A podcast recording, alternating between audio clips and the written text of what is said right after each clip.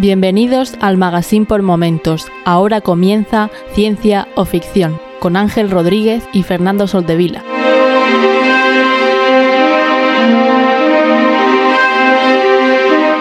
Bienvenidos a Ciencia o Ficción, un podcast sobre la ciencia y la tecnología que encontramos en libros, series, películas y básicamente cualquier plataforma. Yo soy Ángel y hoy está conmigo uno de los dos integrantes, solo uno de los dos.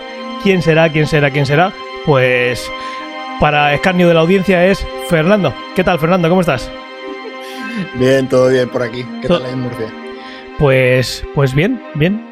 Todo lo bien que se puede. Ya empieza a haber días en los que hay, en lo que hay eh, eh, buena temperatura para poder salir a, pasear. Eh, así que bien, dentro de lo que se pueda. Que por cierto, creo que ahora te, vas a ver tú como si fueras, como si fueras con el nombre de, de Antonio. Pero bueno, Cosas del directo. Antonio nos ha dejado hoy, no puede estar con, nosotros, pero bueno, porque ahora que esté en el podcast eh, no nos está viendo, y entonces cualquier problema que haya técnico le va a dar igual, pero la cosa es que eh, el, alma del, podcast hoy no, puede estar con nosotros. Eh, ya sabéis que tiene los domingos suele tener la agenda un poquito más complicada y yo personalmente tengo la agenda, si tengo algún día bueno para poder grabar ese domingo, así que aquí estamos y de momento, pues eh, los tres vivos. Tenemos eh, eh, de hace unos minutos pruebas de vida de Antonio. O sea que simplemente que no ha podido, así que no os preocupéis. Y vuelvo a estar aquí. Y la primera vez en el podcast con la camiseta de ciencia o ficción, que ha quedado muy chula. Y os animo a que entréis, aunque sea un segundito, quien nos escucha. la tuya también mola un huevo, ¿eh? La de Fernando. Sí, la mía es de astronomía, pero no, no es de ciencia o ficción. Pues eh, mucho de las camisetas, si queréis vernos, pues ya sabéis dónde, dónde está la cosa. Y vamos a empezar ya eh, a darle caña al podcast clásico de, toda la vida, ¿no? Pero, pero casi de toda la vida. El episodio 44 ya, con la tontería. Ya parece tú, eh, no me acuerdo en qué número entraste, Fernando, pero ya, yo ya no recuerdo el mundo antes de Fernando en el podcast, así que... así que, eh, como si no existiera. Pues vamos a empezar ya, eh, vamos a ir con, el feedback, que hoy vamos a terminar pronto. Mm. Pues sí, como he dicho, íbamos a terminar pronto con el feedback porque eh, una de las eh, cosas que imagino que cualquiera que haya estudiado marketing hubiera averiguado en 10 minutos es que si hacemos un Telegram, por ejemplo, de del podcast, de la comunidad del podcast, todo el mundo se iba a ir ahí y los comentarios que quisieran verter los iban a verter ahí y eso tiene la consecuencia de que luego en Evox, por ejemplo, ya no nos dejáis ningún mensaje.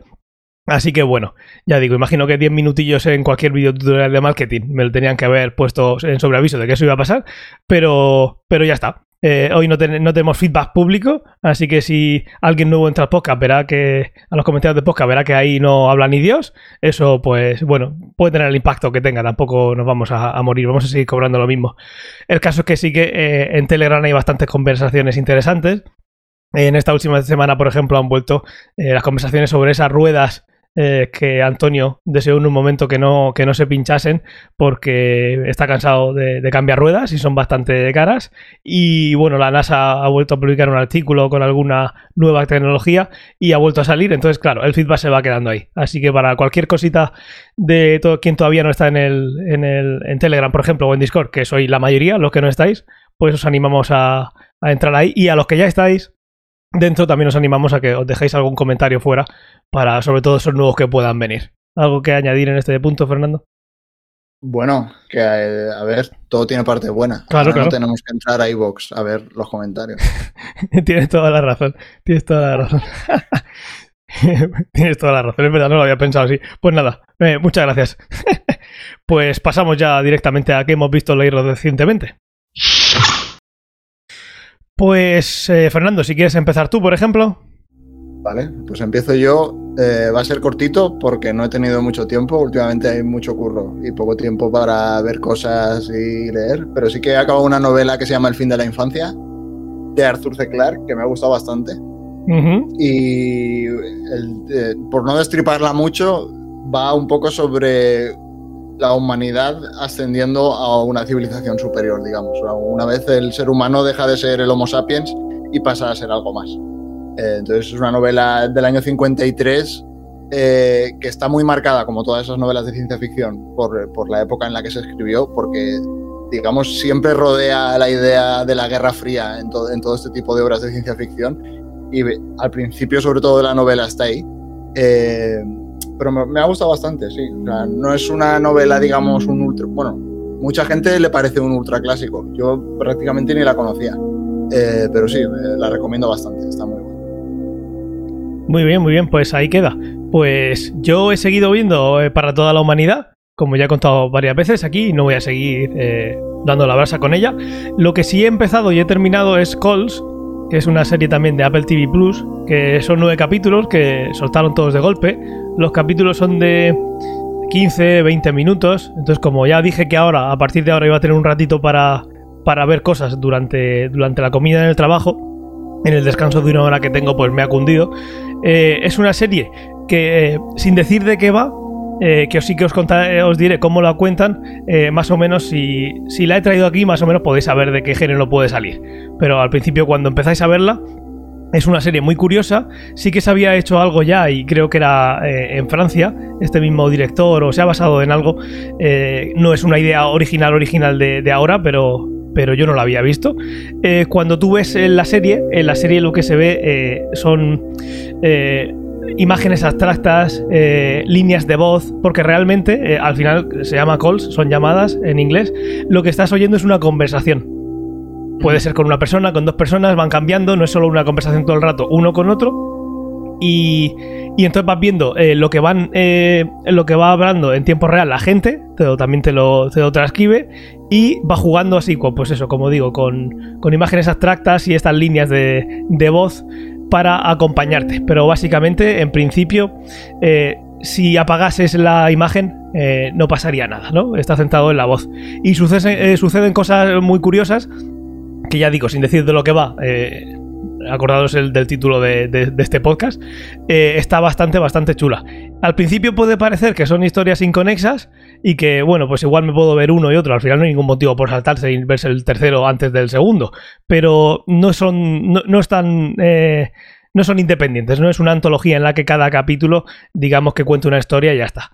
Eh, os la recomiendo eh, mucho si tenéis la posibilidad de verla, echarle un ojo porque es, es adictiva. Además, como son 15 minutos, son 9 y están todos de golpe, es raro que no veáis uno y, y queráis ver el otro. Además, el segundo, eh, bastante más bueno que el primero, eh, desde mi punto de vista. Entonces, el primero te deja un poquito así, el segundo sí que ya dices, vale, quiero ver el tercero y, y todos los que nos vengan. Y ahí queda la cosa. Esta la, la comentó Javi, ¿no? En Discord también. Sí, estuvimos comentándola un poquito y también estábamos hablando de, claro, qué pasaría si, si lo ponemos eh, en castellano, porque una, lo ideal sería que también estuviera traducido esa imagen para quien lo pueda seguir. Una cosa que yo notaba es que eh, eh, es bueno apoyarse en el, en el texto porque puede ser que hay veces al final de la conversación pues hay una interferencia, pues pasa lo que pasa, es parte de, de cómo cuenta la historia y puedes no escucharlo bien, puedes no entenderlo bien. Pero como tienes que estar diciendo exactamente, eh, puede ayudar un poquito. Pero, pero sí, estuvimos hablando de ella. eh, ya digo, muy chula. Pues eh, vamos a pasar ya al tema principal. Hoy, como somos dos y tenemos las cosas bastante claras, estamos yendo muy a tope. Así que, pues vamos a pasar al tema principal. En el tema principal lo que hemos traído eh, son, eh, en base a un artículo que leí hace un tiempo y lo, lo apunté por ahí, son 10 de las teorías más molonas de la ciencia ficción. Eh, entonces, están ordenadas por, pues bueno, pues quien hizo el artículo las puso como, como, como quiso. No quiere decir que sean mejores ni peores, simplemente están ordenadas porque sí, no es, mira, pues la que más me gusta hasta la que menos me gusta o viceversa. El caso es que con la primera que empezamos es con eh, el, mo- eh, el motor de, de infinita improbabilidad de la guía del autoestopista galáctico, que este, este libro se lo tiene muy, muy empollado eh, Fernando, es una de las obras que nos ha traído más de una vez. Y el caso es que eh, esta teoría habla de un impulso que digamos que es un método eh, maravilloso para cruzar distancias interestelares, todo esto que hemos hablado muchas veces de los problemas que tendría nuestro universo con sus reglas de eh, ir por el espacio de un punto a otro y superar grandes distancias, pues eh, si nosotros queremos ir de un sitio a otro, pues tenés el hiperespacio y un montón de historias. Aquí lo, crean es, lo que crean es un método eh, bastante curioso, ¿no? Y es que funciona usando un generador de improbabilidad infinito. Eh, bueno, de infinito de improbabilidad para eh, mover eh, un grupo de, átomo- de átomos eh, permitiendo que la nave espacial eh, esté en todas partes simultáneamente, ¿no? creas un estado como cuántico, digamos, en el que puedes estar en todos sitios y ninguno a la vez. Y entonces, claro, luego llegas y eliges dónde quieres estar y llegas instantáneamente a cualquier otra parte del universo. Y no solo del universo, sino del multiverso, ¿verdad? Porque al final te metes en, ese mundo eh, cuántico, eh, en, esta, en toda esta dinámica, te creas también la, digamos, el, en tu mundo una de las reglas es que también hay eh, infinitos universos, pues bueno, puedes elegir también como otra coordenada más eh, eh, a qué universo quieres ir, ¿no? Mm. Sí, a ver, es que el que haya leído el libro de la guía o haya visto la película sabe que es una barbaridad tras otra. O sea, es ciencia ficción porque el tipo lo escribió en ciencia ficción, pero para mí es un libro más de humor. O sea, sí que tiene un montón de guiños y tal a la ciencia ficción, pero evidentemente sí, esta es una de esas ideas que son tan locas eh, que, son absurdas, pero bueno, da para un montón de juego en el libro, la verdad es que está muy guay. Sí, sin ser algo así de la improbabilidad, si tú al final consiguieses, pues bueno, ese entrelazamiento cuántico, esas historias que se supone que hay ahí un, ese par de, de partículas que las separas a una distancia y no estás rompiendo la, la causalidad y puedes hacer unos cambios en, a larga distancia, en teoría, eh, eh, incumpliendo, digamos, oyendo más rápido la información que la velocidad de la luz, pues bueno, sí, esto es llevarlo un poco al absurdo, ¿no? Como tú dices, pero, pero bueno, un motor que no se basa en nada que hayamos visto antes, que te permite viajar por el universo sin tener que inventarte, por ejemplo, el hiperespacio o viajar cerca de la velocidad de la luz o simplemente algo que te permite ir más rápido que, que la luz. Así que, pues bueno, otra de esas ideas. Hay teorías más guapas en ese libro que no metieron en este artículo, pero yo creo que haremos algún especial donde las nombraremos. Sobre todo si acabamos haciendo eh, cocido de lo que nos va sobrando de, guiones viejos, ahí hay varias teorías que me gusta, me gusta el me gusta el, concepto de cocido. Eh, patata de feria, eh, las croquetas, sí, sí, pues, pues mira. Canelones. Sí.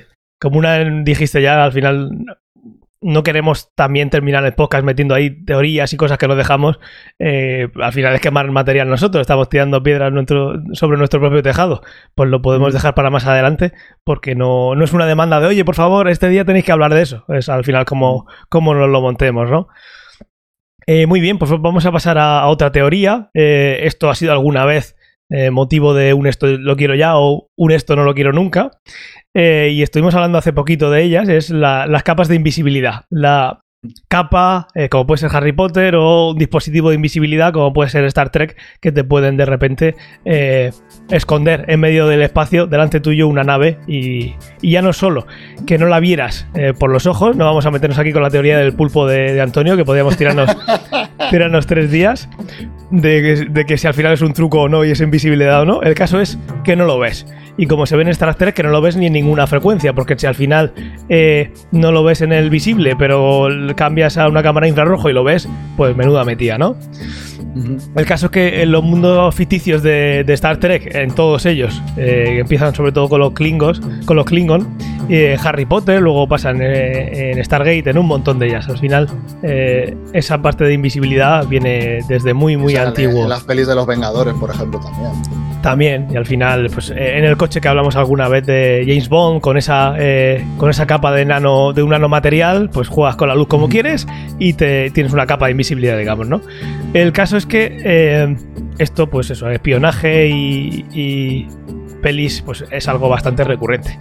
Eh, lo que pasa es que para hacer realidad esta tecnología, como ya vimos hace unos capítulos, la ciencia todavía tiene, le queda por hacer. Pero eso no quiere decir que no se haya avanzado, esto también lo vimos. Y es que en los últimos años esas capas de parciales que funcionan como camuflaje, pues sí que han ido, han ido mejorando. Algunas cosas parecidas a lo que se ve en Predator, o como lo que comentabas ahora de los Vengadores, que se ve, o como pasa también en ellos of Shield eh, que antes de terminar parece como que están jugando con la luz, que no es simplemente hago, le doy a un botón y desaparece, sino que es la superficie la que digamos te está engañando, ¿no? Pues eh, como ya vimos, y volveremos a dejar la nota del programa, sí que se había avanzado en ciertos materiales que podían crear esos puntos ciegos en los que eh, metiendo ahí dentro un objeto, hacías como el objeto desapareciese. También estuvimos hablando hace unos episodios de si tuviéramos la tecnología y la posibilidad de tener un traje en el que cada punto, desde cada sitio que tú miras a esa persona, eh, eres capaz de coger una imagen de justo detrás y, y, proyectarte esa imagen, pues al final le estás creando esa ilusión. De ahí es cuando venía la, teoría pulpo, que vamos a llamarla, de, Antonio y todo lo demás, de realmente eh, cómo de invisible eres si en algún momento, si, si usando alguna técnica puedes ver. Pero al final esto no deja de ser ciencia ficción, eh, la luz no deja de ser parte del espectro electromagnético y si consideramos invisible no verse en esa franja, vale, pero bueno, también puedes decir, pues si me paso al infrarrojo con rayos X la voy a ver, pues al final en alguna manera tienes que verla. Eh, si estás interaccionando con el entorno, si no también decíamos que igual la posibilidad de esa invisibilidad es convirtiéndote o haciendo algo de materia oscura, que por definición es materia que no se ve. El caso es que esto, esto da para mucho pero bueno, es otra de esas eh, teorías de, de, la ciencia ficción que alguno querrá ya y otro no querrá nunca. Pero vamos, eh, eh, esos drones de paz con los que, de los que hablamos hace no mucho, seguro que alguna capa de estas quiere, quieren tener. Y vamos a seguir con otra que es viajando por, por, el espacio. Pues tienes otros tipos de, de ideas, aparte de la del autoestopista galáctico o del hiperespacio, que pueden ser los motores de materia, de materia oscura, como puede aparecer en Futurama. En esta serie son capaces de recorrer, la galaxia a velocidades que son más rápidas que la luz, gracias a unos motores que funcionan con materia oscura, eh, que este fue creado por un, por un profesor que luego no, se, recuerda, eh, eh, no, se recuerda cómo se hace, pero sí que hay un clon que, descubre más o menos cómo funciona. Y, y, con, pero sí, pues bastante, bastante gracioso esta parte. Pero el caso es que eh, lo que hacen aquí es pensar en esa materia oscura eh, o antimateria, que también se ha visto en otros sitios. Eh, la teoría que podemos, muchos recordaréis de antimateria, es que si nosotros hacemos que interaccione con materia, se aniquila. Entonces la, la cantidad de energía que sale ahí es brutal. Si nosotros fuéramos capaces de hacer un motor que fuera con antimateria, y luego encontrar antimateria, que como tiene el problema de que se desintegra, pues se complica encontrarla, hay muy poquita, Digamos que en el principio del universo se supone que había materia antimateria y había una pequeña diferencia, muy pequeñita, a favor de lo que llamamos ahora materia, que es la que terminó formando nuestro universo. Y las demás se fueron aniquilando pares a pares, pero quedó más de, lo que llamamos materia. Si hubiera quedado más de la otra, la otra es la que llamaríamos materia y sería, seríamos nosotros, ¿no? Así de, así de simple y de, y de perogrullo. El caso es que si, si tú puedes encontrar antimateria, eh, de manera que puedas usarla de combustible, que no sea anecdótico. Luego tienes que almacenarla. ¿Dónde la almacenas? Pues esto es fácil. Tiene la respuesta en Futurama. Si la caga mordisquitos. Sí, sí. Pero porque, porque tiene alguna capa fuera que, que, hace que no se. que no se. que no interaccione, ¿no? Con lo que es la materia hasta que la metes en el. Eh... Mola porque pesa un montón y la tienen que mover y la van arrastrando. O sea, es que me, flipa Futurama. Recuerdo cuando llegan al, planeta la primera vez, que están ahí con, las almohadas. Tenéis que llevar almohadas a. Sí, almohadas, un trabajo de llevar almohadas de un sitio a otro. Madre mía, qué trabajo más fácil. claro. La gravedad en ese planeta era bastante más grande y las almohadas eran, pues, como rocas. Estas cosas de viajar por el universo. No puedes tener en cuenta lo que recuerdas de, de tu hogar. Si vives en la Tierra, vale, pero si tienes que llevar almohadas en un planeta que tiene una gravedad muchísimo mayor, pues igual de, de un kilo, la almohada pesa 200. Pues eso, hay que tenerlo en cuenta. Y como eh, hay muchas cabezas sueltas en Futurama, pero cerebros en los personajes ahí justito, pues, pues eso, siempre están metiéndose en líos y sí, sí, madre mía, qué, qué asignación más fácil, sí. El caso es que... Lo, que... lo que mola un montón de esos motores es que no van moviendo la nave. Eso es. Mueven el universo entero. Claro, claro. la, materia no puede moverse más rápida, tan rápido, pero el universo no hay ningún, ninguna pega. O sea, es que es alucinante. Eso es. Tú cuando te mueves... A ver, esto es el principio de relatividad de Galileo, ¿no? Eh, al final da lo mismo que tú te muevas, decir que tú te mueves hacia adelante, eh, que, todo, que consideras que todo lo demás se está moviendo hacia atrás. Pues estos mm. motores lo que hacen es eso, mover el universo entero eh, hacia ti, a traerlo. Entonces, pues no está rompiendo ninguna, ninguna ley, porque el espacio sí. Nadie dice que el espacio no pueda moverse más rápido que, la luz. Pasa, pasó al principio de, la formación del universo con, el, con la inflación y todo. O sea, ahí no hay ninguna regla que, nuestras teorías digan que no se puede. Que esto mm. luego viene con el concepto de, del motor de curvatura, ¿no?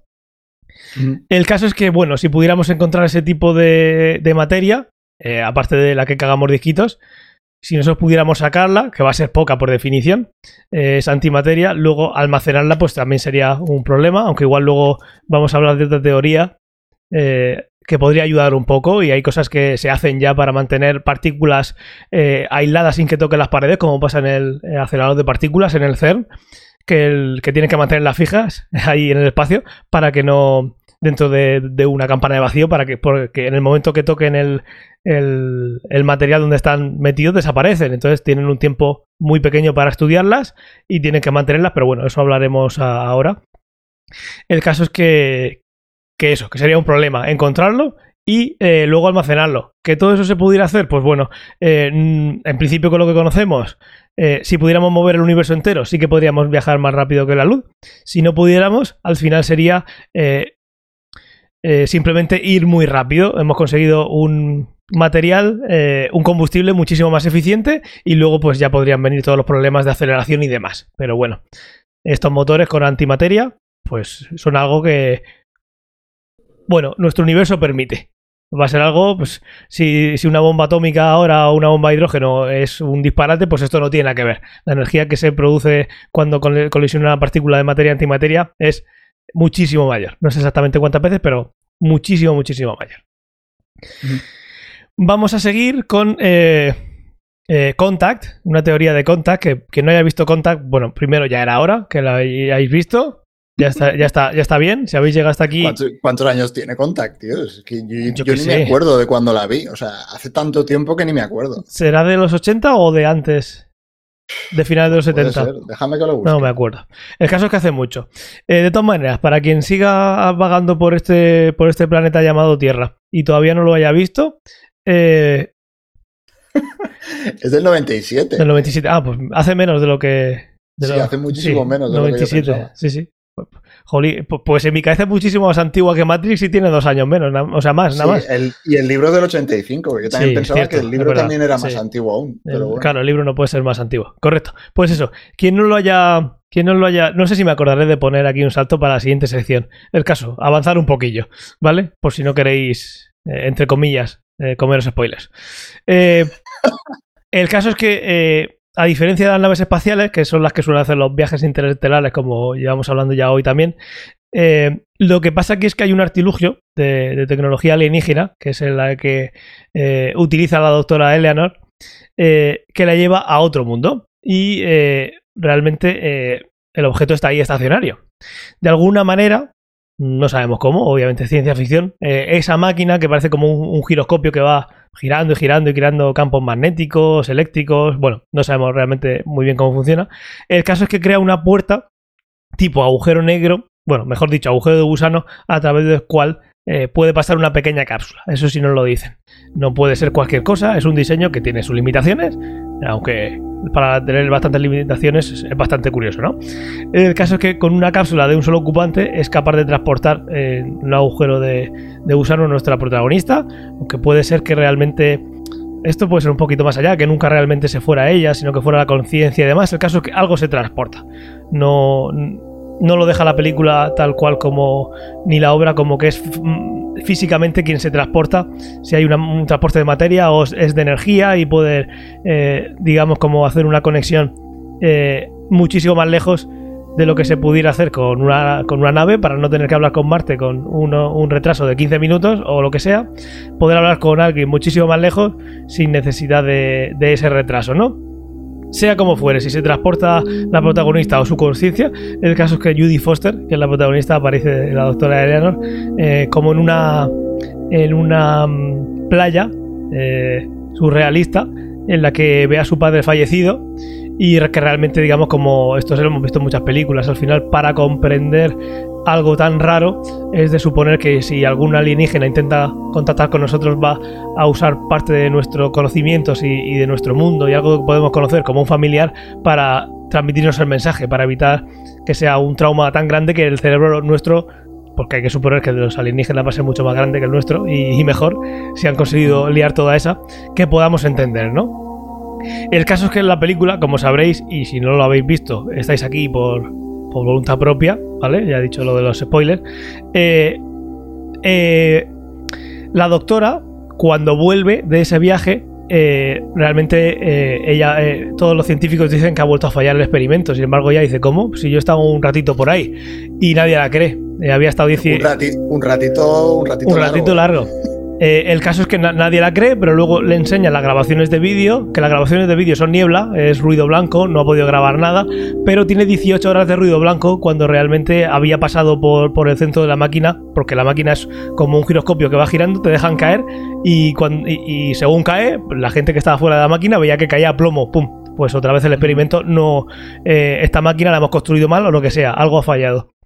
El caso es que tenía 18 horas de grabación, entonces ahí la gente empieza a pensar ya que, sí, que hubo algún, viaje y que eh, solo lo, presenció y lo vivió eh, quien estaba en el centro de la máquina y los espectadores de fuera pues creían pues eso, que, había sido un fracaso de nuevo porque eh, es una máquina que encuentra los planos para construirla. Viene dado, entonces no saben si realmente están haciéndolo bien o no. El caso es lo que sugiere esto es alguna dilatación o compresión del tiempo. O sea, pues podemos contar que se dilata para ella o se comprime para el resto del universo. Esto como el motor de Futurama. Es, esta relatividad pues se puede hacer sin ningún problema. Y el caso es que viajó fuera del, eh, sistema solar, muchísimo más lejos, eh, en un instante y encima hubo esa dilatación. Y bueno, eh, podría ser una manera diferente de viajar. puedes ir a un lugar y estar X horas si eres capaz de controlar esa máquina y volver en un instante. Entonces, Claro, la persona que va ahí eh, está envejeciendo, entonces está viajando en el espacio y en el tiempo. Eh, puedes hacer eh, que dure, si puedes hacer que dure lo que quiera, pues. y contando que está transportándose el cuerpo y no la conciencia, pues aquí es ya imaginarse que es una especie de portal muy, muy curioso. Pero eso, nos permite viajar en el, en el tiempo y en el espacio. En el tiempo sería porque si fuera igual el tiempo y el espacio eh, o sea, el tiempo en la Tierra y en el sitio, pues no podías visitarla por mucho, por mucho tiempo. Entonces, de ahí ese recurso de, la, compre, de la compresión temporal o dilatación, según se mire. Una película que va mucho más allá de, estas cosas de ciencia ficción, es más humana, pero, pero bueno, aquí tenemos la parte, la parte de ciencia ficción, ¿verdad? Mm, Una máquina bastante curiosa. Y lo habíamos. Estaba recordando la peli, tío. Es que la peli mola un huevo. Sí, sí, sí. La peli mola un huevo y ya no solo la historia y tal, sino a nivel visual tiene trozos que son una pasada. Porque yo creo recordar que hay una escena de Judy Foster de pequeña. ¿Puede ser? Sí. Es un plano grabado, secuencia. No sé, es, una locura, mola un montón. Sí, sí. Pues nada, si. Tampoco hemos contado mucho la película, es la. Bueno, sí, os hemos destripado la película, pero que, queda igual. tiene veintitantos años, el que no haya visto, que se joda que quien no lo haya visto pero haya oído todo esto, que merece la pena eh, verla igual, eso es lo que quería decir. Sí.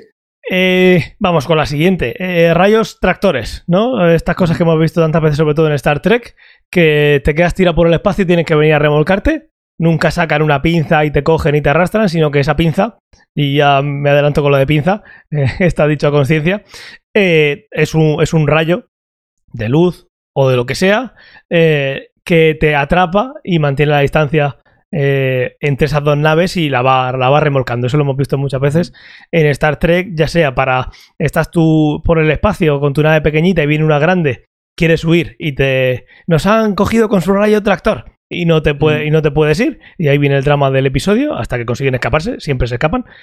Eh, el caso es que es, digamos que como eh, un, una, un, una grúa eh, futurista, ¿no? Eh, hay otra versión también que es en cualquier peli de donde se abduce a una persona cuando llegan los alienígenas sí, alguien, Lo, mismo, que sale la luz desde arriba y es como si te cogiesen con un gancho. Eso es. Pues sí, eso, eso mismo es. Lo que pasa es que en este lugar, pues como ya hemos dicho, eh, en lugar de usar una pinza, como podría ser estas de coger muñequitos, peluches en el, en la, lo que usas, lo que usas es partículas, energía, de llámalo llámalo energía, llámalo partícula, no lo sabemos. El caso es que ese, rayo que sí se, recuerda sobre todo por Star Trek y por cuando abducen a alguien para usar sondas anales, que tienen esa fijación los extraterrestres, ¿no? Como bien sabéis. Eh, lo, que, lo que mucha gente no sabrá es que, eh, aunque parece eh, muy de ciencia ficción, y aquí en nuestra Tierra no tenemos ni esos replicadores de materia como en Star Trek, ni teletransportadores, sí que estamos más cerca de los rayos tractores eh, de lo que uno puede imaginar. ¿de acuerdo? Y aquí tiene, eh, Fernando nos puede contar mucho porque de estas cosas sabe, sabe bastante. Y hay una cosa eh, que se llama pinzas ópticas, ¿no? Optical tweezers, sí. que, que nos hace pensar, o sea, nos hace ver que no es tan raro como decir, oye, puedo crear de la nada un pastel que he cogido de, de los átomos de caca que he procesado y te lo imprimo en 3D ahí mágicamente. Sí, al final aquí lo que tienes es que cuando focalizas la luz, cuando toda la luz se focaliza en un punto, al final la, luz no deja de ser una onda electromagnética. Entonces tienes un campo, tienes campos eléctricos y magnéticos que están focalizados, digamos, en una región muy pequeña del espacio. Y esos campos generan fuerzas que te permiten, digamos, controlar si hay algo de materia dentro de ese foco, digamos, queda confinado. Evidentemente, con un haz de luz las fuerzas que generas no son lo que vemos en las películas de poder coger una nave. Aquí lo que puedes hacer es coger partículas muy pequeñas. Se utilizan muchísimo, por ejemplo, en microscopía porque es posible incluso coger células dentro de una muestra. Entonces puedes eh, manipular, digamos, te, tejido que está vivo sin tener que tocarlo. O sea, lo, lo, tocas con la luz, digamos, pero no lo tocas físicamente con unas pinzas. Eh, entonces, eso es algo súper útil. Eh, no sé si le han dado ya un premio Nobel eh, digamos, a este invento o no, pero la verdad tendría que buscarlo, pero es el, típico el típico invento que se ahora se utiliza en varios campos, se acabará utilizando, vamos, en, en todas partes. Es, es, una cuestión de tiempo, no, porque la tecnología además tampoco es muy compleja de, digamos, de fabricar. Al final tú lo que tienes que ir es focalizar un campo de luz y evidentemente tienes que tener mucho control de cómo lo haces, eh, pero es algo que en la mayoría de laboratorios puedes montarlo sin ningún problema. No. Sí, incluso eh, la manera que decíamos antes, creo que en el, en el, en el, en el CERN no lo hacen de esa manera. Eh, en el CERN usan campos magnéticos, ¿verdad? Para, para atrapar esas, esas si, partículas. Si tienes, claro, si, si, al final lo que quieres controlar es algo que, es, eh, que, que puedes controlarlo con magnetismo, eh, evidentemente campos magnéticos puedes aplicar muchísimo más potentes sin, tener, sin, sin hacerlo con luz. Sí. Entonces, por ejemplo, todo el mundo tiene en mente las típicas grúas estas que tienen los desguaces, que es una placa y sí. coge con el campo magnético y levanta un coche, sí. pues es un poco eso llevado al extremo. Es si aplicas un campo magnético tan grande, ni siquiera necesitas, eh, digamos, esa placa. O sea, el, coche podría levitar simplemente aplicándole un campo magnético. Pues un poco esta, eh, esta idea es lo mismo, es tener una serie de campos por arriba y por abajo que hacen que no puedas escaparte de un volumen dado. Entonces, una vez tienes la partícula o lo que sea confinado, confinado en ese volumen, simplemente puedes mover los campos, eh, ya sea un campo magnético o sea la luz. Entonces, la partícula, como está atrapada, se va moviendo y entonces puedes controlar eh, la, posición en, tres dimensiones. Y en, claro, si lo que estás haciendo es, si quieres coger electrones, quieres coger protones, evidentemente es mucho más fácil hacerlo aplicando campos eh, eléctricos o magnéticos eh, para, para, para hacer eso. Estoy recordando ahora que también hay, y esto sí que se pueden ver un montón de vídeos, buscar alguno, por ejemplo en YouTube, de levitación usando eh, sonido. Estas máquinas mm. que hacen que ponen, ponen altavoces, eh, varios sí, altavoces, distintos modos. Eso es. Tienes distintos modos, entonces eh, sabes cómo mandar esa electricidad a los altavoces, porque lo tienen calibrado para que una gota de agua la puedan dividir y te crean matrices, yo que sé, de 3x3 gotas, 3x3x3 y tienes ahí un cubo de, de gotitas ahí flotando, usando esa vibración del, de, del aire. Ahí sí que tienes un medio, un medio material que es el aire y estás jugando con esas compresiones de, del sonido que son las que hace que nosotros oigamos, esas diferencias de presión pequeñitas en el aire para jugar, pues eh, esto sería una opción que no necesita eh, vacío y es simple, es eh, o sea, no sí, o sea, que no necesita un medio. Quería decir, justo lo contrario. Que se podría hacer, por ejemplo, en el vacío, como pasa con las naves de Star, de Star Trek, o simplemente sin usar un medio material. Y uno de los ejemplos que puede ser así más cercano para pues, en esta, pues, estas cosas que nos parecen de ciencia ficción hoy en día, pero que lo son muy poco, es que eh, en la NASA están eh, experimentando para eh, usar este tipo de tecnología para coger muestras de Marte, sin tener que tocarlas. Si tú quieres coger una muestra eh, de manera lo menos eh, invasiva posible para saber que no estás contaminándola, eh, en lugar de usar una pinza metálica, si es una muestra muy pequeña, te puedes plantear, oye, podríamos cogerla con, con luz para poder traernos esa muestra y saber que no estamos... igual la contaminamos de otra manera, pero nos estamos quitando una fuente de contaminación que es cogerla físicamente, tocarla físicamente para, para guardarla. Y es algo que, que también se está pensando para eh, coger en el vacío eh, polvos de cometa, para pasar por, una, eh, por la cola de un cometa y coger eh, esas partículas. Imagina que somos capaces de cogerla con un radio tractor, que puede ser por luz, y luego dejarla ahí flotando. Es complicado, pero se puede hacer. Esto no es ciencia ficción, esto es ciencia, pero es muy complicada. Eh, el que se quede flotando en, esa, en, es- en un cubículo para saber que cuando vas a analizarla no la has contaminado y que luego no vengas con, oye, hemos visto aquí que hay vida y te pueda salir alguien diciendo, pues igual es porque la ha llevado usted allí. Exacto. Pues seguimos con otra. Ahí, esta la hemos hablado varias veces, pero es siempre, siempre está bien traerla. Es también de Star Trek, aunque sale en más sitios, que sería la- el teletransporte. Hemos hablado muchas veces aquí de... eh, y, aquí hay debate. Yo, eh, claro, iba a decir que yo no entiendo cómo hay debate cuando estoy tan seguro de mi posición, pero eso es el día a día de la humanidad, ¿no? Yo creo que mi parte es la buena y ya está. Pero la cosa aquí es que... eh, yo creo que Fernando pensaba como yo, que cada vez que te teletransportan te están eh, reduciendo a cenizas, o menos de eso, te están desintegrando y crean otro, Fernando, otro ángel por ahí. Pero, pero a mí ese ángel y Fernando, y ese de Fernando, bueno, a mí ese ángel me da igual, porque no soy yo. Es una copia que tendrá sus cosas, pero a mí me han aniquilado. Si me dejan a mí sin aniquilarme sería un clon, pero tampoco sería yo. ¿Empezaste a leer Estación de Tránsito de Simac? Me gustaría decirte que sí, pero. O sea, a ver, sí, la, Pero empe- no. la empecé, pero fue la primera página. Y luego tuve que Vale. Es que me- ese libro me moló especialmente porque eso que estás contando aparece en el libro. O sea, Ah. digamos, en estación de tránsito hay una estación en la Tierra que utilizan, o sea, digamos, hay viajes intergalácticos Sí. y la peña va viajando de punto a punto del espacio, pero no pueden ir en línea recta, pues porque al final, aunque el espacio esté en principio vacío, Sí. en el libro la, la excusa que te dan es que, claro, hay muchas zonas del espacio que si tú quieres ir, por ejemplo, de la Tierra a Marte, pues puedes ir en línea recta y no hay nada en medio. Sí. Si quieres ir a distancias mucho mayores, pues puede haber una estrella en el medio, puede haber una nebulosa, etcétera. No etcétera. puedes Entonces, asegurar que el camino esté libre, ¿no? O sea, aunque sea muy improbable, porque Puede ser, el universo sí. es prácticamente vacío, puede, digamos, se toman esa licencia. Sí, sí.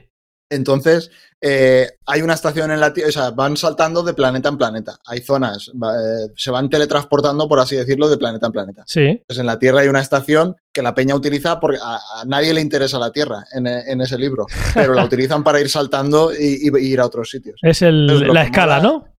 Exacto, sí, es tal cual. Estación de tránsito, eh, eh, para mí es como si fuese una estación de carretera. eh, un- Sí. un- Una, una Vas de paso. zona de servicio, por, por así decirlo, sí, exacto. No sé si se perdió algo en, en la traducción a castellano, eh, pero sí, es un poco esa idea. Entonces, eh, lo que mola es que cuando te cuentan cómo es la estación, hay unos tanques donde la peña se materializa. Pero cuando la peña se materializa en ese tanque, luego el depósito se lo remueve, digamos, cuando se van de la Tierra, toda la materia que era esa persona o ese alienígena Sí. se queda en ese contenedor. Es como que tienen que sacar la basura.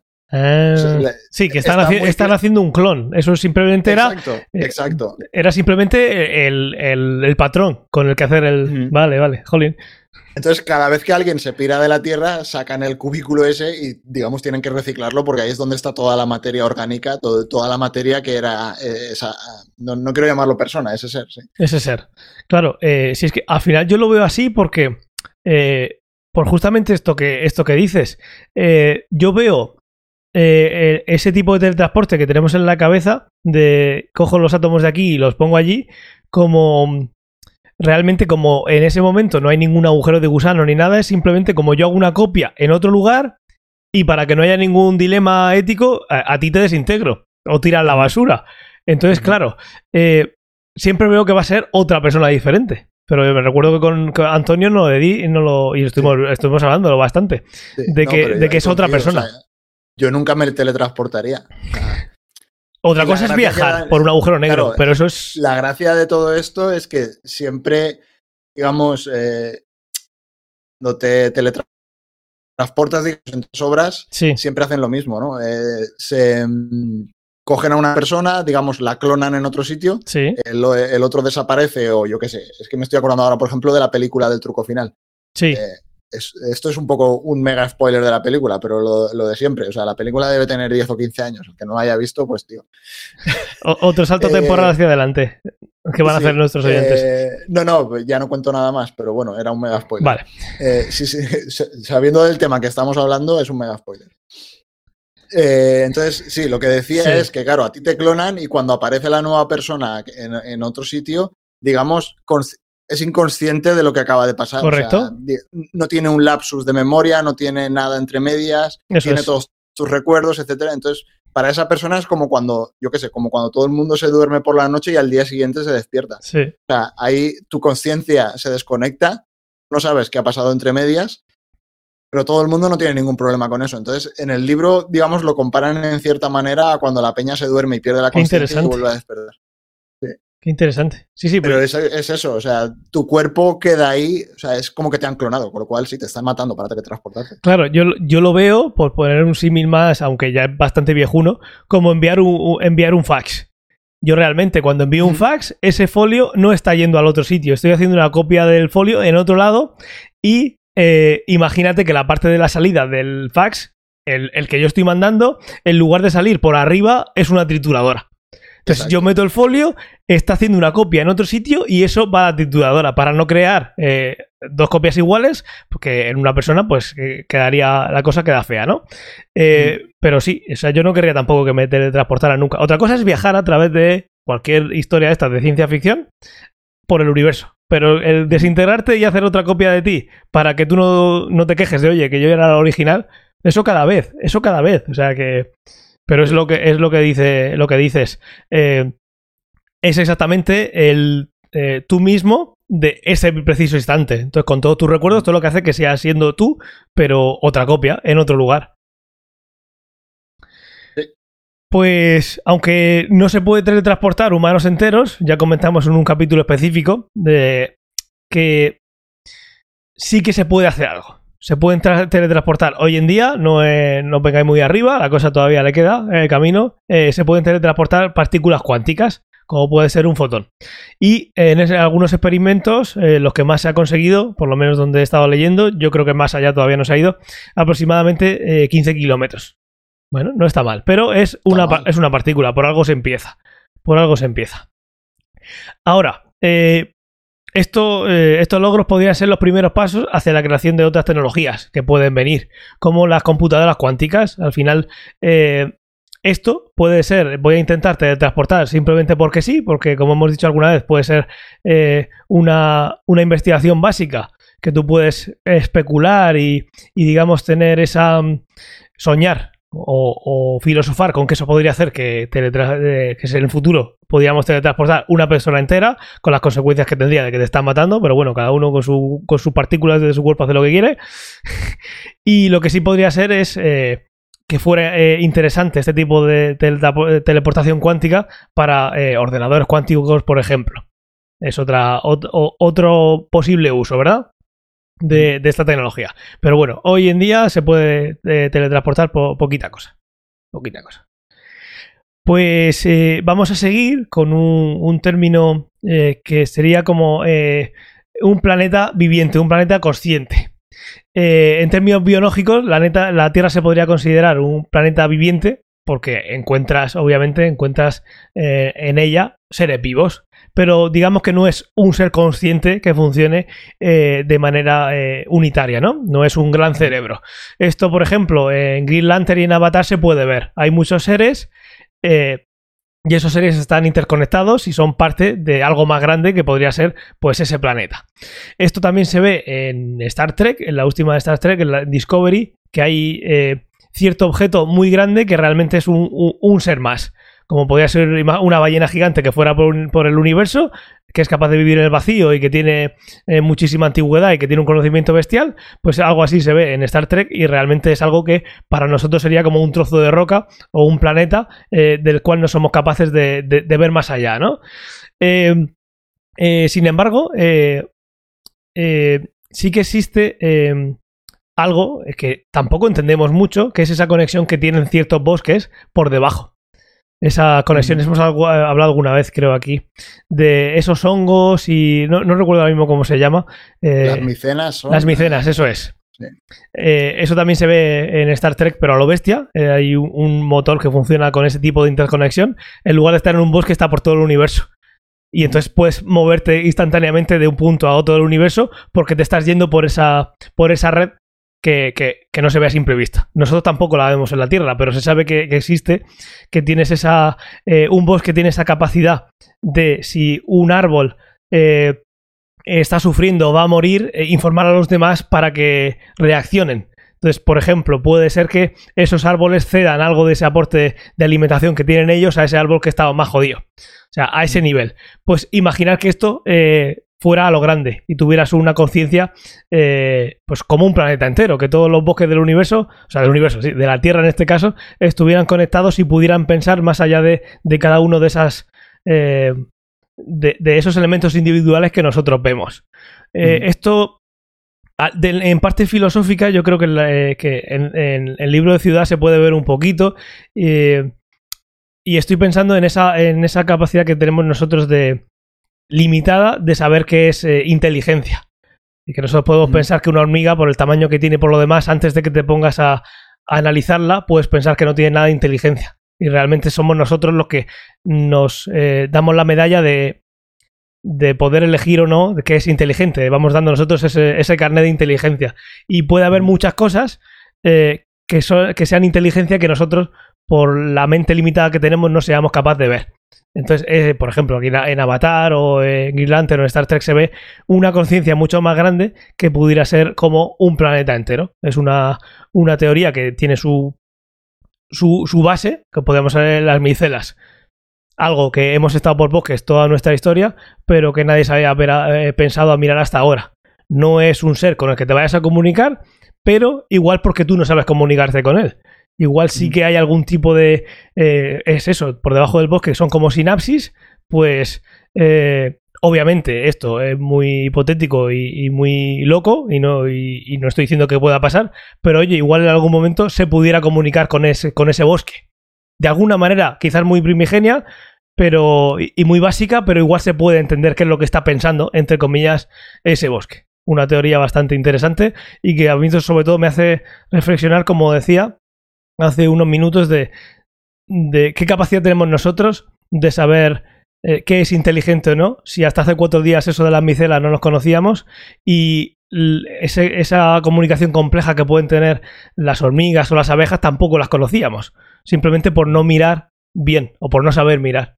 Bueno, es que ah, ya no hace falta irte a otra especie, es que ni siquiera nos ponemos de acuerdo en qué es la inteligencia del ser humano. O sea, no.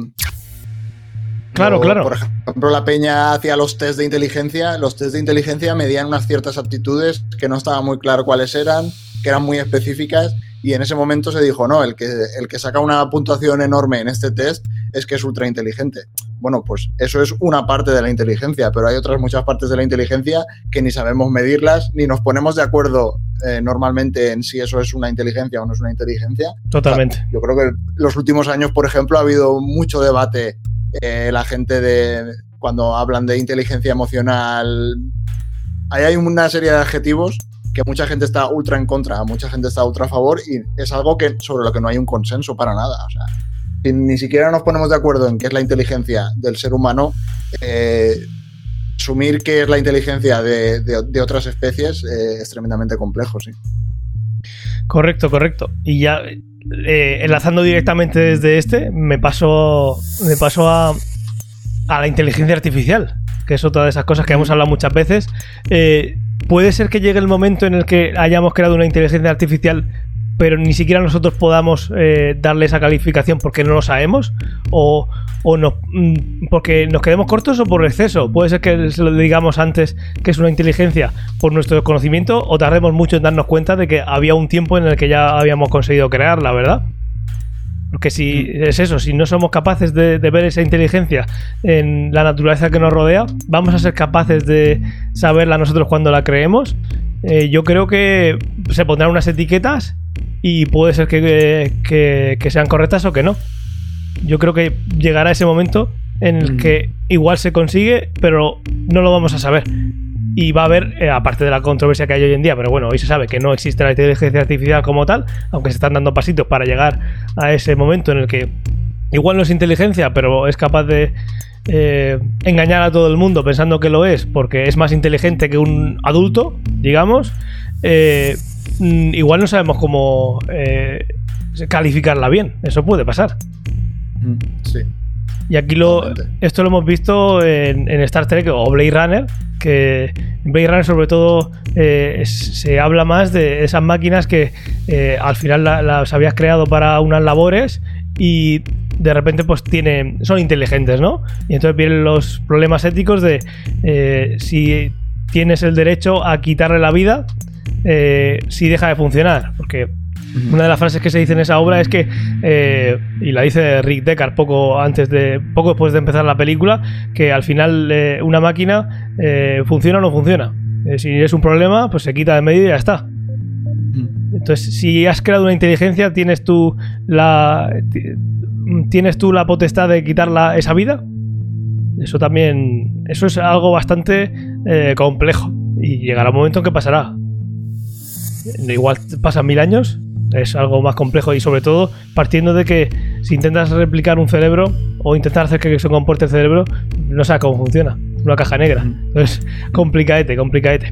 El caso es que eh, eh, ya tenemos algo en cuanto a inteligencia, eh, aprendizaje máquina.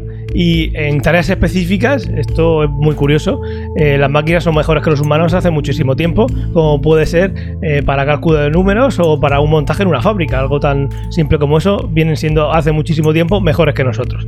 Pero sin embargo hay otras muchas cosas básicas, como puede ser atarse los cordones, que una máquina no puede hacer. ¿Dónde está ahí? Eh, ¿Por qué una cosa sí y otra no? Pues son problemas que al final podemos considerar que son algo eh, que requiere inteligencia, pero sin embargo, para números es muchísimo mejor. Entonces, de nuevo, ¿qué es lo que, qué es lo que consideramos inteligencia? Si una máquina es capaz de eh, ganar al ajedrez a cualquier persona que se le ponga por delante, ¿es más inteligente esa máquina o es simplemente mejor en esa tarea? Eso, eso no, no es simple de responder.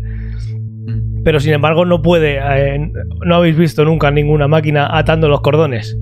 Y si es alguna es porque está haciendo exactamente el mismo proceso 20.000 veces, que es hacer algo, pero no puedes darle una situación diferente y que lo vuelva a hacer. Es simplemente esa tarea específica. Eh, de nuevo, eh, eh, jugar al ajedrez. ¿Cuánto tiempo hace que la máquina ya no hay manera de ganar un humano a la máquina? Y aquí el problema eh, que, se puede mm, resumir de manera muy simple es el sentido común, ¿no? El sentido común eh, siempre se dice que es el menor común de los sentidos, pero, pero ahí está. Y es la capacidad que tienes tú de tomar esas decisiones en el momento que una máquina no puede hacer porque al final está limitada por cómo le has dicho que haga las cosas. Puedes ver una máquina que, que está eh, atándose, atando las cordoneras de un zapato, pero va a ser solo en esa posición y solo en esas condiciones. En el momento que le des un zapato y le digas, oye, hazlo, pues no va a hacerlo, porque es simplemente una tarea mecánica que nos puede engañar, pero no está haciéndolo de manera, de manera natural, no es, no es una situación que te vaya a resolver siempre. Eh, hoy en día lo que más podemos hacer es un niño que, de nuevo, con todas las comillas del mundo, eh, puede ser de la inteligencia de un niño de 3 años. Y de nuevo, ¿cómo mides la inteligencia? Pues eso es algo eh, muy complejo y que si somos muy simplistas, pues eso, hemos conseguido un niño de 3 años. Puede ser que consigamos una máquina inteligente, entre comillas, que tenga la inteligencia de una persona de 60 años y ya le demos ese nombre. Pues puede ser, pero no tiene por qué ser. Yo pienso que no tiene por qué ser inteligente, simplemente por eso. Es simplemente que te has puesto una vara donde medir y en ciertas tareas que pueden ser la- las que se. eh, las métricas que se elijan en ese momento, que no van a ser perfectas ni mucho menos, puede ser que dé el pego, digamos. Y eh, otro problema, obviamente, eh, es la, la sensibilidad. Conseguir una sensibilidad igual a la humana es algo que, vamos, obvia- ahora mismo ni se, ni se plantea. El que una persona pueda sentir y pueda tener eh, unas reacciones con respecto a algo que le pasa a su alrededor, el pensar que una máquina va a ser capaz de hacer eso, eh, puede hacer, yo creo que puede hacer la ilusión.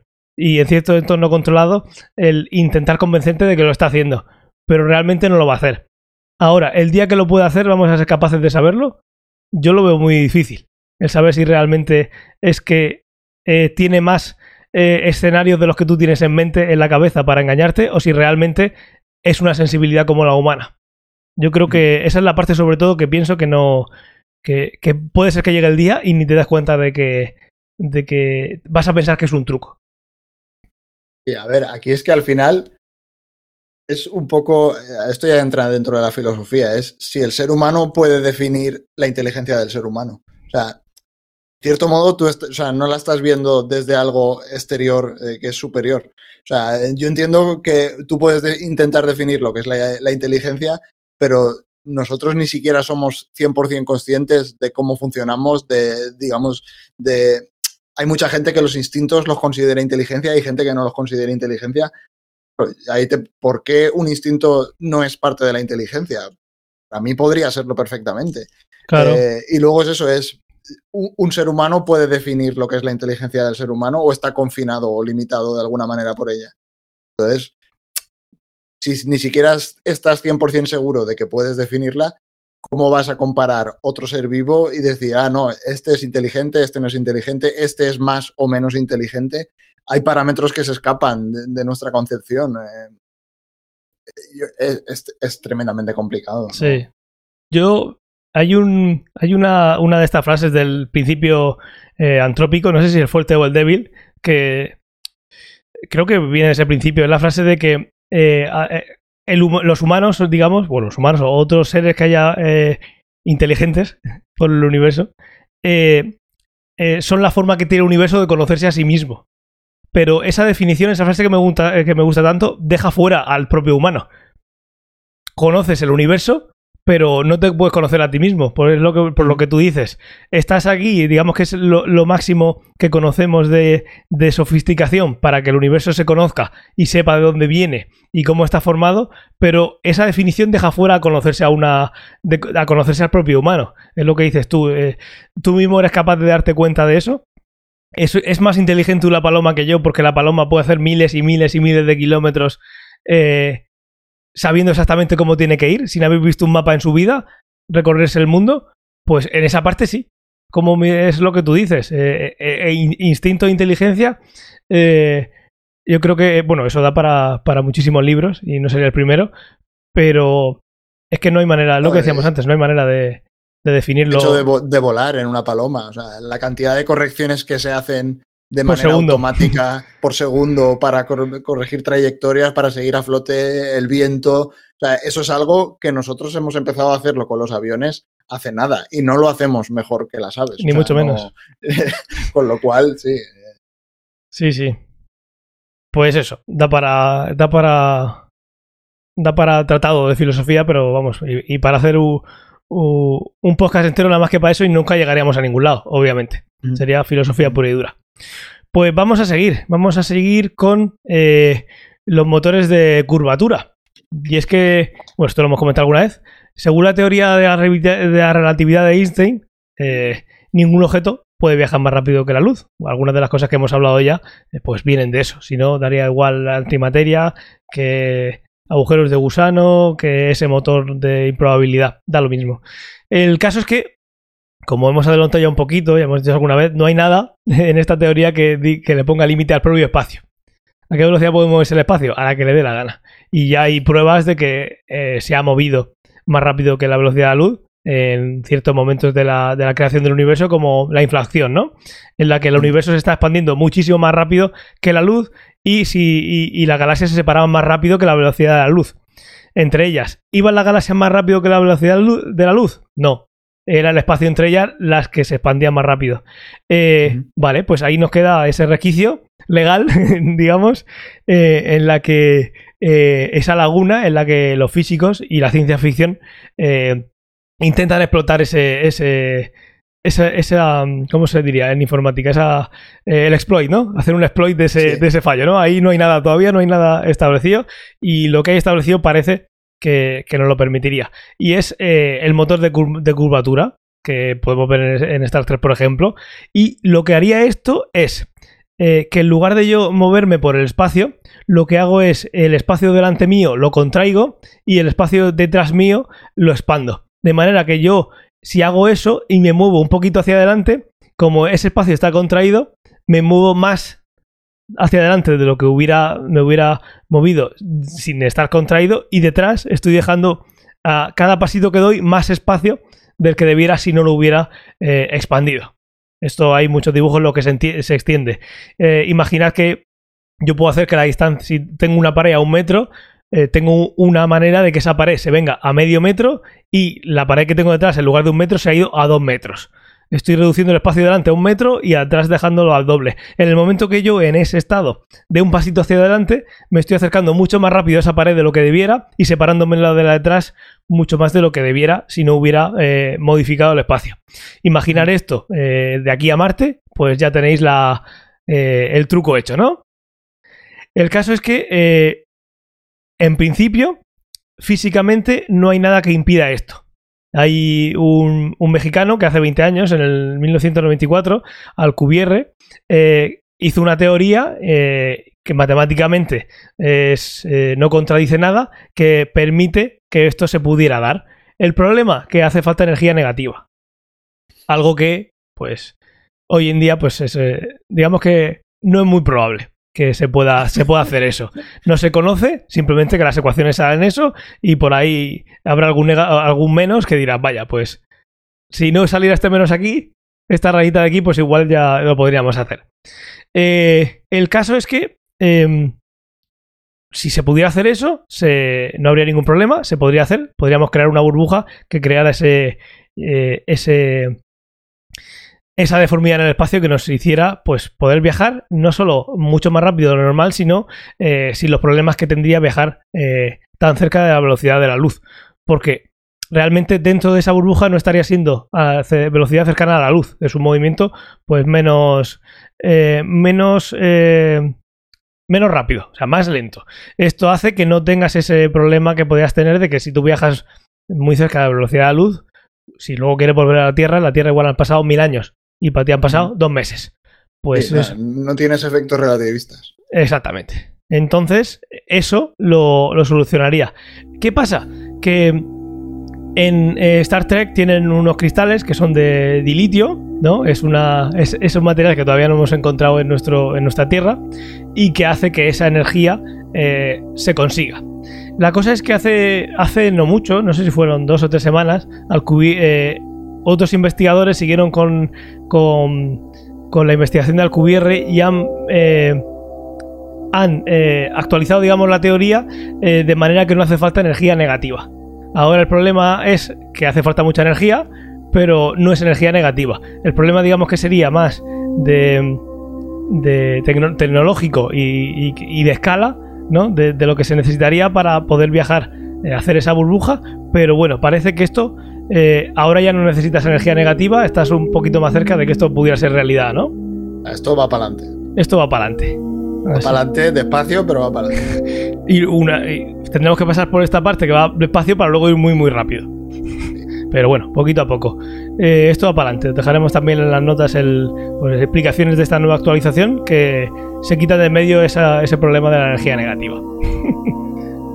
y para, para terminar con la última, eh, otra de, de, estas teorías molonas eh, sería el aprendizaje. Eh, su, el aprendizaje en, a, momentáneo. Esto ya lo hablamos en un momento, las implicaciones que podía tener a nivel de social, incluso. Y eso, se caería la economía. Se caería la economía. Eso es lo que me quedó claro.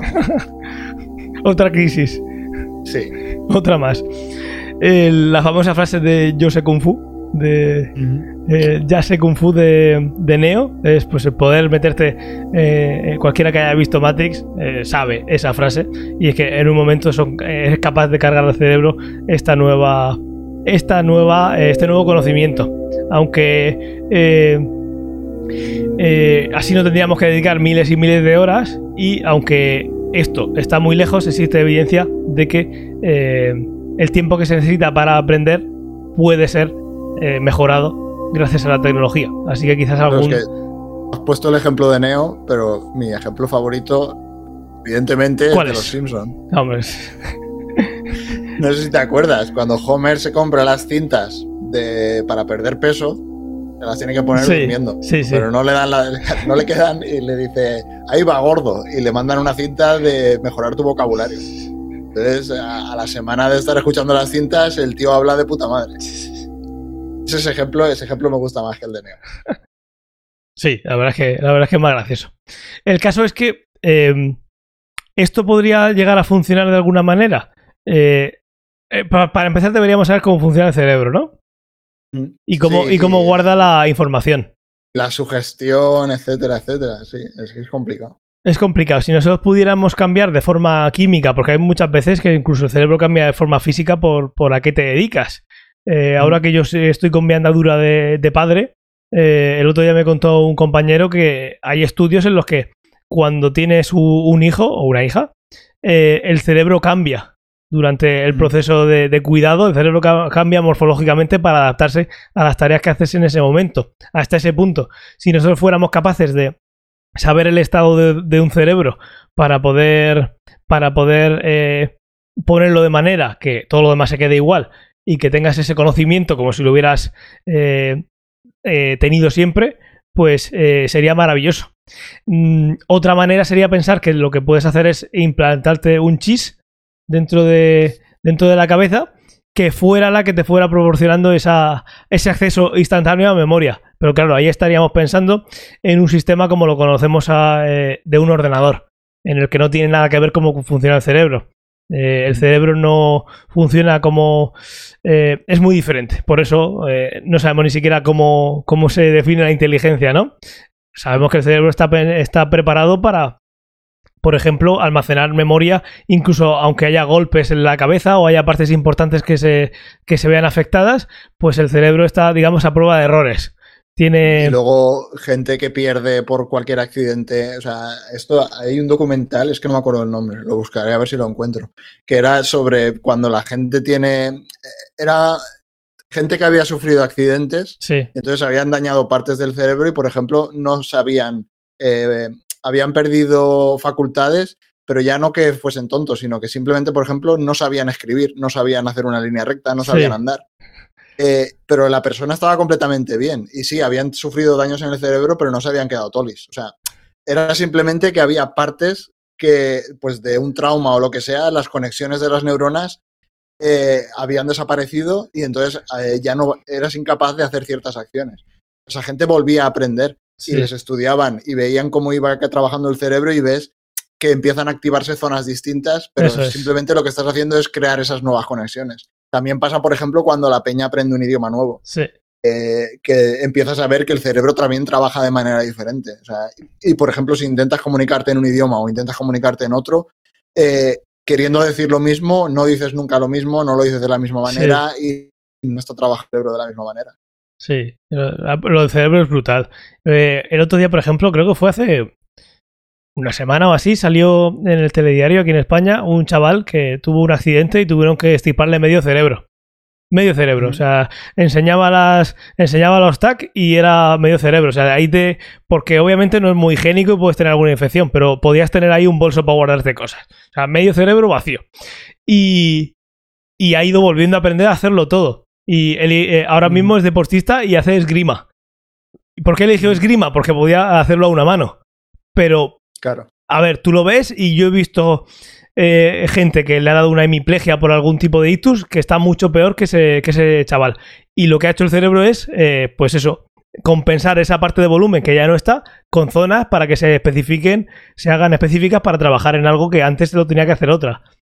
Entonces estaríamos hablando aquí eh, que si no metemos algo de silicio, algo de chip dentro del cerebro para que esa persona pueda acceder a esos datos más rápido, hacer una descarga en el momento de lo que sea, eh, para aprender así de manera rápida, como entendemos el cerebro, por lo que estás diciendo, habría que modificarlo físicamente. Sí, habría que generar conexiones dentro de las neuronas, etcétera, etcétera, ¿eh? interrelacionarlas. Y ni siquiera sabemos. Nada, nada, es que no sabemos nada. cojones. O sea, ¿por qué cuando se conectan de cierta manera aquello está relacionado con esa? Es que no tenemos ni idea, no, estamos en pañales. Y como cada cerebro es independiente, digamos, evoluciona según la vivencia, si es diferente, es muy fácil, digamos, entre comillas, hacer una investigación a lo bruto de qué zonas se encargan de cada cosa, pero ir al detalle. Eh, es muy, muy difícilmente extrapolable. Es mm. para esa situación, para ese momento, para esa persona. No es un conocimiento que puedas aplicar eh, en otra persona, por lo que sabemos hoy en día. Es único. Es algo único y, y entonces lo que puedas aprender, aparte de difícil, si lo aprendieses, no puedes extrapolar y decir, vale, pues si esta persona tiene este recuerdo aquí en esta zona y lo he conseguido aislar, si yo modifico esa zona de, esa, de otra persona ahí, va a pensar que tiene ese recuerdo, ese recuerdo implantado como, como un replicante. Eso no es extrapolable, así que ahí tienes un, un lío bastante curioso. Mm. Y ya está, estas son las 10 que, que traíamos. Lo que estoy pensando ahora es si dejar el esto lo quiero ya o esto lo quiero nunca para cuando esté, para cuando esté Antonio. ¿Cómo lo ves? Ya llevamos un ratito Yo- en el podcast. Yo no tengo ninguno, así que Pues entonces ya está, ya está. Voy a pasar la cortinilla de, de que nos vamos a la despedida y listo, ¿vale? perfecto. Pues, pues listo.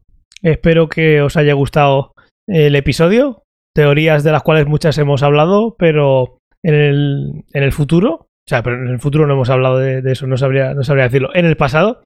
Y, y que bueno, traer esta, esta recopilación creo que me, me ha parecido interesante.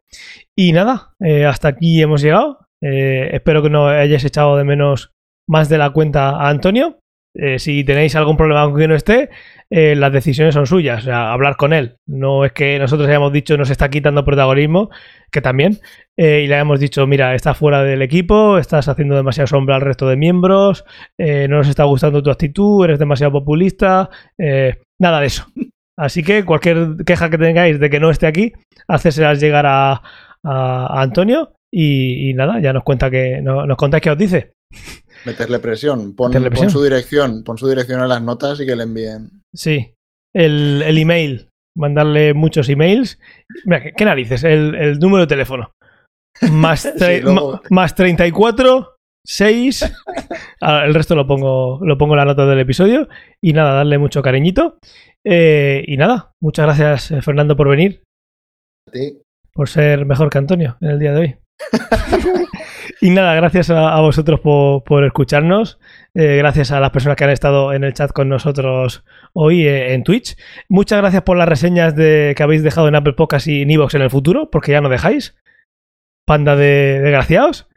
Y, y nada. eh, si queréis compartir el podcast con vuestros amigos, que nos escuche cada vez más gente, pues mejor. Y todos los, enemigos también. también, el caso es que nos escuchen. Y en cuanto a las notas de. eh, los datos de contacto los tenéis todos en, en, la, en las notas del, del episodio. Ya sabéis, eh, la página web, Twitch, YouTube, porque luego los va borrando. Tenéis la dirección de Discord, de, de todos sitios. No he puesto la de. La de. En ti, eh, Facebook. My- eh, my- ¿Cómo se llama? My- MySpace. MySpace. sí. Live Journal. Todas. eh, todas. Parler también. Link- Estamos en Parler. ¿no? LinkedIn también. LinkedIn. sí. Por cierto, aprovecho Y para. la nueva, en la de Trump también vamos a estar. Ah, es cierto. En Clubhouse, en todos sitios. En TikTok. TikTok, todas. En OnlyFans. En todo. TikTok lo tenemos, pero es que no hay nada. Nada más que hay un vídeo de cuando, cuando compré este micro y ya está. Pero si queréis TikTok lo pongo. Bueno, es ciencia o ficción en TikTok. Si esto no tiene, Es no tiene pérdida. mismo en todas partes. En cualquier- Parler.com arroba ciencia, barra ciencia oficial. Ya está. Ciencia ficción en cualquier parte del mundo. Y eh, luego también recordar, si nos escucháis desde fuera eh, de España, si dejáis algún comentario en Apple Podcast y, veis que somos tan desgraciados para no leerlos, es que yo solo, como, como vi- vivo en España, solo tengo acceso a, a los, eh, las reseñas de Apple Podcast de España. Si quisiera poder tener las de México, que sé que nos escucháis muchos desde ahí, las de cualquier país de, del mundo que no sea España, tendría que tener una cuenta de cada país para poder verla. Eh, entonces, si alguna vez habéis dejado algún comentario en Apple Podcast, por ejemplo, de, México, y no lo hemos leído, que sepáis que es por eso. Hacérnoslo, hacérnoslo saber y, le damos voz aquí. ¿De acuerdo? Que no es, de mala fe, simplemente que hay- hay servicios que, que son de pago que permiten recopilar todos esos feedback de todos los Apple Podcasts del mundo, pero hasta que no nos hagamos OnlyFans y nos dejéis unos eurillos ahí por eh, Fernando bailando y yo enseñando el muso o lo que sea, pues, pues no voy a estar pagando un servicio de pago para ver lo que nos decís desde, desde México, con todo el respeto para vosotros. Así que si habéis dejado algún comentario en algún momento, hacérnoslo llegar y por cualquier otro método, eh, otro medio, mejor dicho, ni os leemos. No ¿De acuerdo? Que, que te envíen una carta, tío. Y eso se está perdiendo, lo de enviar cartas. Es muy bueno. Ahí hasta, tenemos hasta en la web un formulario de estos de contacto. que seguramente ni funciona ya, pero bueno, probad. Y si no funciona, mm, no me lo decís porque no, no, no me lo digáis porque no voy a arreglarlo. bueno, chavales, lo dicho, un placer. Que vaya bien. Hasta la próxima. Chao, chao, chao.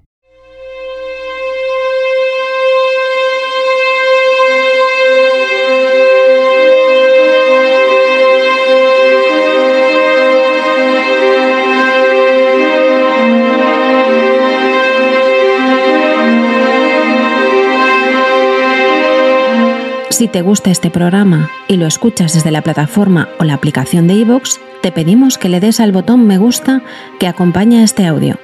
Si lo haces desde otra plataforma y también quieres, puedes hacerlo buscándonos en iVoox.com.